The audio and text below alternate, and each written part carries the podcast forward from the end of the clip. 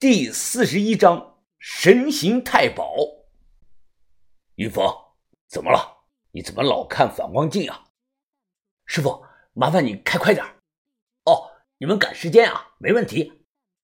出租车司机啊，说完便一脚油门提高了车速。于哥坐在车的后排，他看着我，一直盯着这个反光镜。当下呢，他疑惑的问我：“镇海帮的人追上来了？我看没人啊。”“啊，不，好像有人。”我脸色难看呢。于哥，上个十字路口，我在路边看到有一个长头发的男的。刚刚我又看到这个人，你说奇怪不奇怪啊？于哥一听啊，他有些惊讶。那怎么可能呢？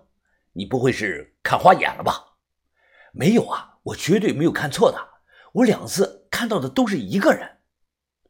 开着车的这个司机啊，也开口说道：“我也没看到啊，这个大半夜的路上哪里有人呢？再说了，走路他能跑过我的车前头去啊？除非见鬼了！哎，呸呸呸！”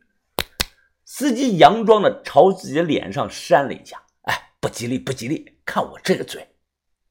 按下了打火机，我看着后视镜，心想啊，于哥和司机都没有看到，真的是我的眼花了吗？很快，出租车呢跑了没一会儿，再次的停下来等红灯。这个时候啊，我无意中朝着窗外瞥了一眼。结果我第三次看到了那个长头发的男的，那人面无表情的站在人行道上，脸色苍白，猛一看还以为是那个地方啊摆了个塑料的人体模特呢。这证明我绝对不是眼花了。于哥，于哥，你快看，你看到了没有啊？就是那个长发男的。师傅，麻烦你靠边稍微等一等。于哥是眉头紧锁。他说完，直接开门，冲着那个人走了过去。我赶紧跟上。于哥过去，冷着脸直接问道：“你是谁？跟踪我们做什么？”这个长发男的面无表情，他回答道：“我没有跟踪你们，我只是在散步。”扯淡！我大声的也说：“半夜一点多钟，你出来散步，鬼信啊！你快说，你跟着我们到底想干什么？你这个人！”大陆又不是你家的，你管得着我吗？这人说完，扭头便走。他的脚步很快，没两分钟便消失在了路口。于哥，虽然不认识，但我好像猜到这个人的身份了。他是谁？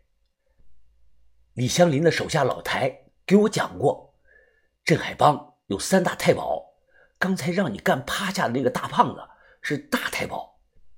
这个人，我怀疑他是二太保，神行太保，好像叫什么戴什么强来着？神行太保，于哥表情非常的惊讶，我脸色凝重啊，很有可能，要不然他怎么能一路跟着咱们呢？老台说，这个人的祖上是梁山好汉戴宗啊，有家传的轻功，单靠一双脚就能日行千里的。什么？日行千里，哈哈哈哈哈哈于哥突然大笑了起来。于峰啊，这种江湖上乱传的鬼话你也信啊？少林寺有高深的轻功法门，我懂一些。那种练到家了，顶多能做到个翻墙上房，身轻如燕。你说日行千里，哈哈哈哈那他娘的！除非那个人脚下踩着哪吒的风火轮在路上飞呢？于哥，你可别笑啊！江湖上确实有些秘术很玄乎的，少林寺并不能代表整个江湖。于哥，就说谢启荣吧，明明八十多岁了，看起来就跟那个三四十岁的人一样，这你我都亲眼见过，你怎么解释啊？于哥他立即反驳我：“谢启荣不能算人，你不能拿他来举例。”他的状况，在我们佛门习武者来说，就是走火入魔，完全入了魔了。这种练武练到入了魔的人，过去我师傅说，可能江湖上两三百年才会出现一个。反正我一直相信世界上有真正的奇门遁甲术。这个人若能日行千里，那估计他会神行加马术的。听了我的话，于哥双手使劲的搓搓脸，他看着我，认真的说道：“云峰啊，我觉得小轩说的对，你以后尽量别练那个什么气功了，洁身自好还好，不算什么大问题。你没发现你现在的思维方式越来越像谢启荣了？我真怕在将来的某天啊，你突然变成了向启荣啊！”我顿时急了。于哥，你别听小轩他乱讲，她一个女的能懂什么武功啊？我洁身自好，那是把头早教导我的，和我练什么功压根就没有一毛钱的关系。再说了，练金化气功本来是南宋的大道士陶弘景发明的养生气功啊，不是什么歪门邪道的。谢启荣疯疯癫癫的，也和练金化气功没啥关系。他之所以疯啊。是因为五十年前他亲眼目睹了自己的老婆孩子被杀了，他是受了大刺激才疯的。行了行了，云峰，你也别太激动了。不管什么什么太保的，在绝对的实力面前，不过是一帮乌合之众而已，怕他作甚？哼！天色不早了，早点回去休息。把头说这两天还有活要干呢。我叹声气。小轩头发长，见识短，于哥呢？是个榆木脑袋，他们根本不懂。关于练金化气功到底对人有没有副作用的，我不和他们争，因为真理呢就是掌握在少数人当中。我就说这个甲马术，甲呢就是甲乙丙丁的甲。民国的时候啊，江湖上有本名气很大的奇书，叫《六甲神术》，甲马术就是六甲神术之一。传说会此秘术者，只要左右小腿各绑上两只纸马，便可夜行千里。有人说绑了这个假马跑，感觉啊，就像脚下空气被什么看不见的东西抬起来了。而且据我所知，假马神术缺点呢有四点：一者是假马不能晒到太阳光，只能在晚上用，所以。《水浒传》电视里拍的这个戴宗赶路片段呢，都是在晚上的时间段，而刚刚这个长头发男出现的时候呢，也是深夜。二者呢是用这个假马赶夜路，中途呢不能见水，见水即废。三者是跑的时候不能眼睛是左右乱看，必须是直视正前方，绝对不能低头往脚下看。四者是使用过程中啊。不能答应人家的话，比如有人看到自己啊叫了他的名字，不能答应。老话说，不怕贼偷，就怕贼惦记。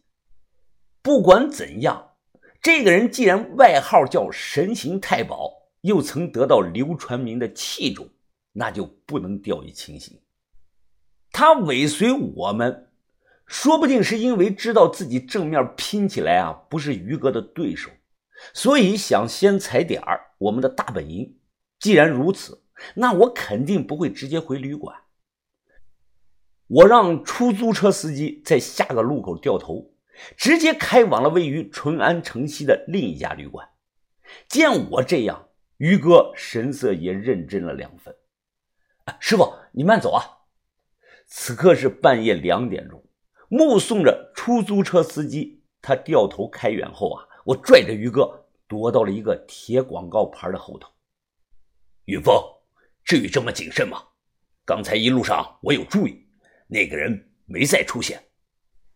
小心驶得万年船呀，于哥，咱们就在这里等一个小时。要是三点钟还没看到那个人，那就说明没事了。到时候咱们回旅馆也不迟啊。于哥听后，他点点头，有理，那就等一等吧。看看那个人到底是不是真会你说的那个马甲术？于哥，不是马甲，是甲马，六甲神术之一。于哥摆了摆手，管他呢，反正我觉得意思都差不多。我小声的说道：“于哥，不一样好吧？马甲是网络的用语，代表的是小号的意思。哎，于哥，你没有 QQ 号吧？”于哥听后，他摇了摇头，没有。我不会弄啊！上次阿春还打电话跟我讲了，让我买个智能手机，再搞个 QQ 号，好和他视频聊天呢。啊，没事，宇哥，那的确是个技术活，不过我会啊。下次我抽空帮你去网上申请一个扣扣。好，那云峰，你千万要记得这个事儿啊！阿春跟我讲了好几次了，要是我学会了用扣扣，那就能天天看到他了。一听这话呀，我暗自啊又改了主意。我心想啊，让你天天和阿春你侬我侬的，那还了得啊！必须阻止。于是我改口又说：“宇哥。”申请扣扣还得花钱呢，要钱就给啊，要多少啊？我想想，呃，申请下来起码要四十万呢，这么贵啊？于哥吓了一跳。那我看网吧里的小孩怎么都有啊？他们有四十万吗？啊，那不一样啊，他们申请的是扣扣号，那是儿童版的，不能视频，而且一天只能和对方说五句话。你想和阿春开视频，那就得申请个成人版啊。这必须要拿着自己的身份证实名去移动公司登记的。宇哥，你想想，咱们是做什么的？肯定不能抛头露面去实名登记啊，所以得花钱找人替的。一个人一生只能实名申请一次扣扣，所以找人替的话，一般人家要价都很高，就是十几万起步的，再加上其他乱七八糟的费用，四十多万全办下来呀，这我都是说少了。于哥听后啊，眉头皱了皱。呃，于峰啊，照你这么说，申请个成人版的扣扣开视频要花这么多钱，还这么麻烦，我看还是算了。看到目的达成，我松了口气。于哥他对电脑什么的完全是一窍不通。我一点不夸张的说啊，他当了十几年的和尚，连电脑怎么开机他都不会。我和小轩啊，别说了。这年头啊，连把头都换了这个智能手机了。于哥还是一直坚持用着他那个砖头机。他平常只会接电话和看短信，像手机下载个彩铃视频了，上移动梦网看图片了，他全不会。既然佛祖管不了于哥沉迷于女色，那我作为好兄弟啊，必须得管他。就从这个棒打鸳鸯开始，聊了几分钟，我手摸着裤兜啊，想掏根烟。就在这个时候啊，于哥用力的拍了拍我，我注意到于哥脸上的表情明显有了变化。我抬头定睛一看，就看到那个长发男跟鬼一样，又冷不丁的出现在了前方十字路口。